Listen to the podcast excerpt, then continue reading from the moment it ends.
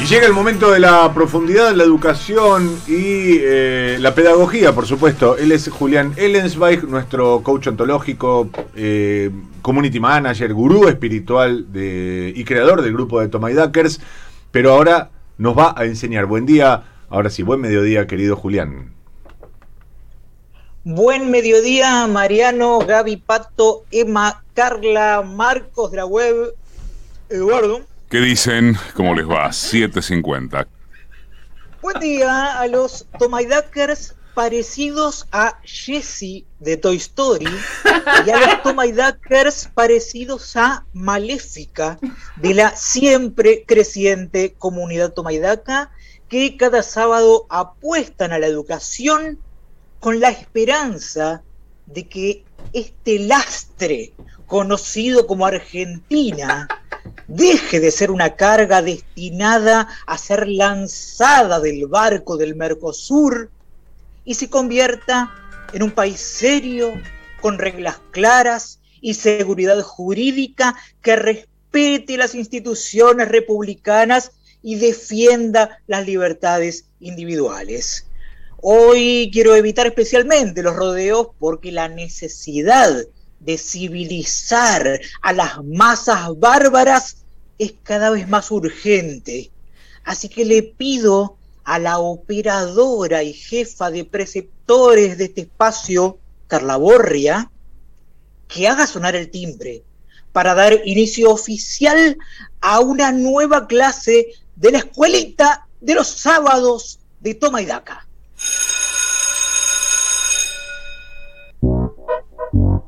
hola chiques, ¿cómo están? ¿Sigue con las, clases presenciales? ¿O el coronavirus ya pinchó su burbuja y debieron volver a verse las caras a la distancia a través del Zoom como durante casi todo el año pasado? Es importante que sigamos cuidándonos como hasta ahora, para que la segunda ola sea lo más leve posible. Usen barbijo, respeten el distanciamiento social y si tienen muchas ganas de abrazar a sus hijos o a alguna otra persona, pueden seguir el ejemplo de la esposa del ministro de Salud porteño Fernán Quirós y cubrir al ser querido con dos sábanas para poder estrecharlo entre sus brazos con el menor riesgo posible. Si la pandemia de coronavirus sirve para que las calles de la ciudad de Buenos Aires se llenen de millones de personas envueltas en dos capas de sábanas abrazándose como si fueran fantasmas amorosos, podría decir que todo lo que vivimos hasta ahora habrá valido la pena.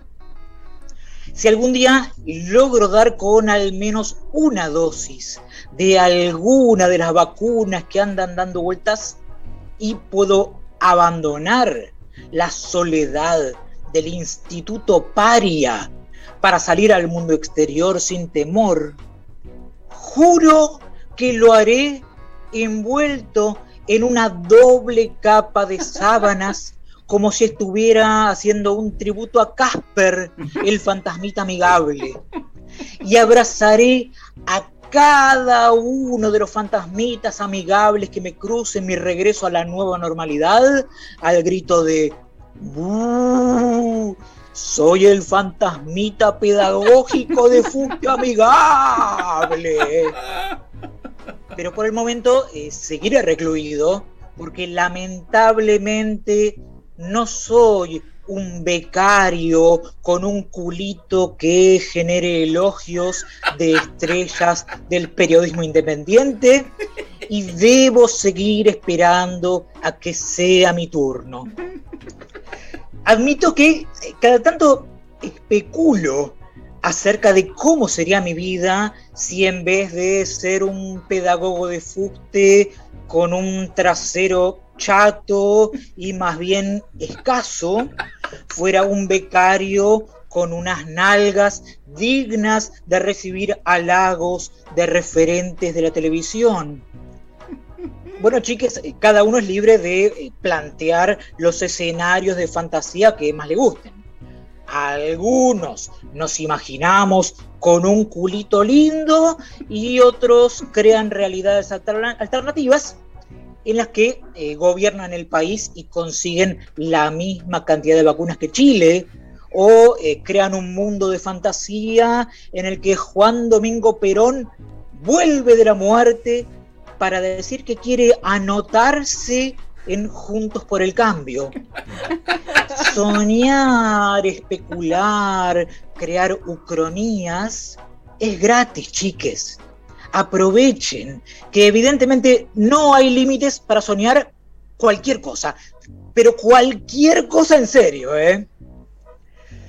En la semana eh, recibí muchos mensajes por línea privada en el Instagram de Toma y Daca de madres y padres de alumnos preocupados porque sus hijos no saben nada sobre algo tan importante como la vida y obra del músico alemán Karl-Heinz Stockhausen. Quiero decirles algo a las madres y los padres a les mapadres. Tienen razón. Me autocritico fuertemente por haber dejado pasar tantas clases de la escuelita de Toma y Daca antes de abordar una cuestión vital para la formación de los millennials como la obra de Stockhausen. Dicho este mea culpa público necesario, chiques, les cuento que Stockhausen fue uno de los compositores más importantes de la segunda mitad del siglo XX y se hizo conocido por haber roto los modelos clásicos de la música culta, combinar instrumentos tradicionales con recursos propios de las nuevas tecnologías y experimentar con la electrónica. Una de las obras más llamativas de Stockhausen, chiques, fue el Cuarteto de cuerdas para helicóptero, que como su nombre lo indica, es una pieza escrita para ser llevada a cabo por un cuarteto de cuerdas, cuatro helicópteros con pilotos y un grupo de técnicos de audio y video encargados de transmitir la obra en directo desde los helicópteros al teatro. ¿Quieren escuchar un fragmento y convertir a Tomaidaca en el primer programa de radio dedicado a la política, la economía y la actividad sindical, en pasar al aire una composición de Stockhausen estrenada en 1995? ¿Sí? Entonces, escuchen cómo suena el cuarteto de cuerdas para helicóptero.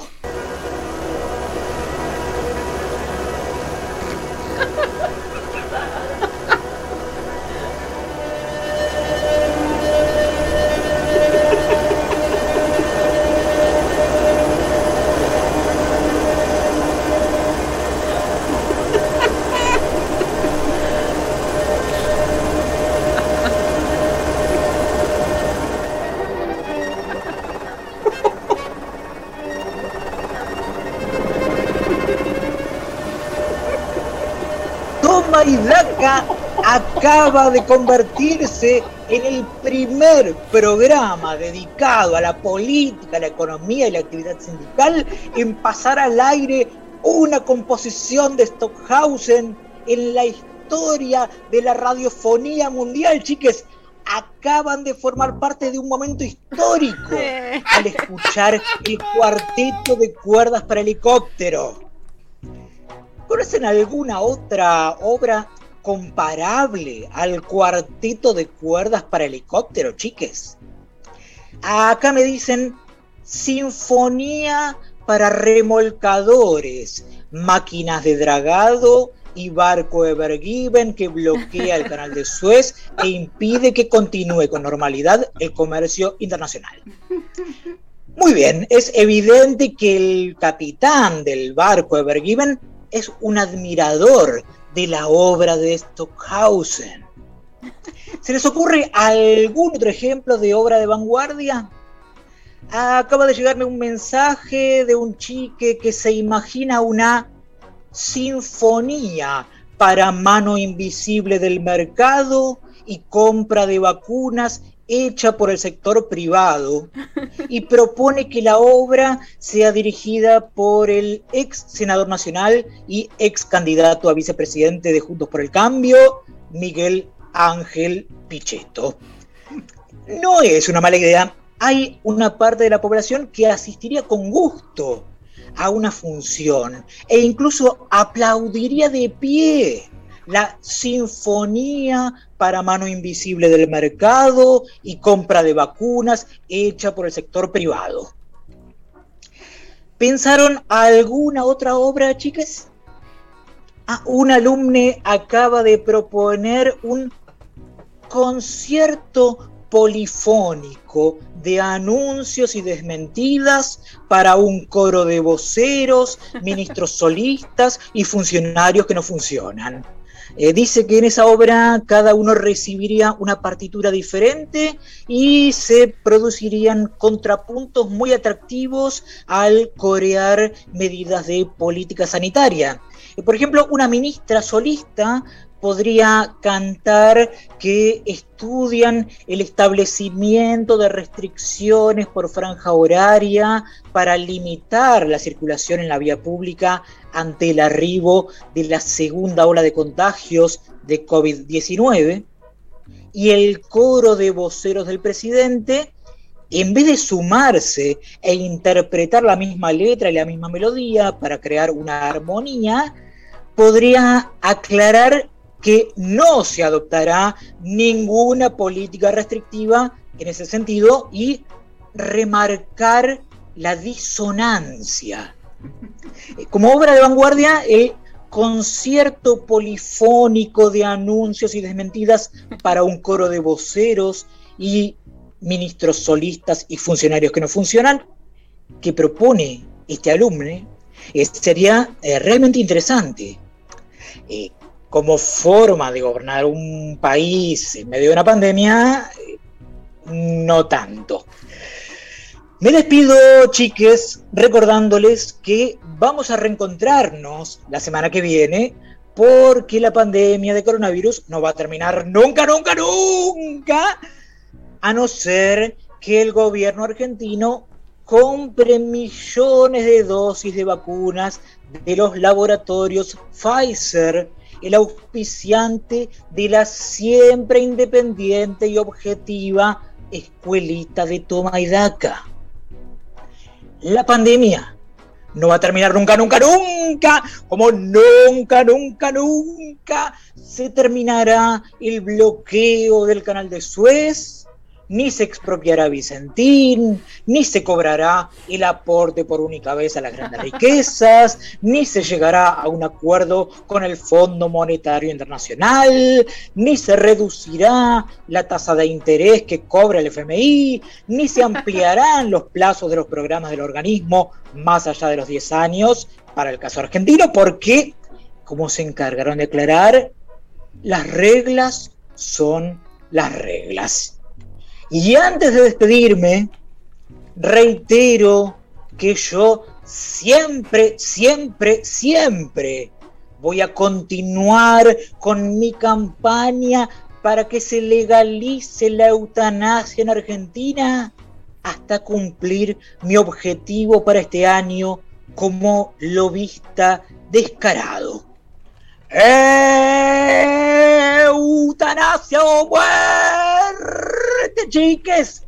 Hasta la segunda dosis que tal vez nunca venga.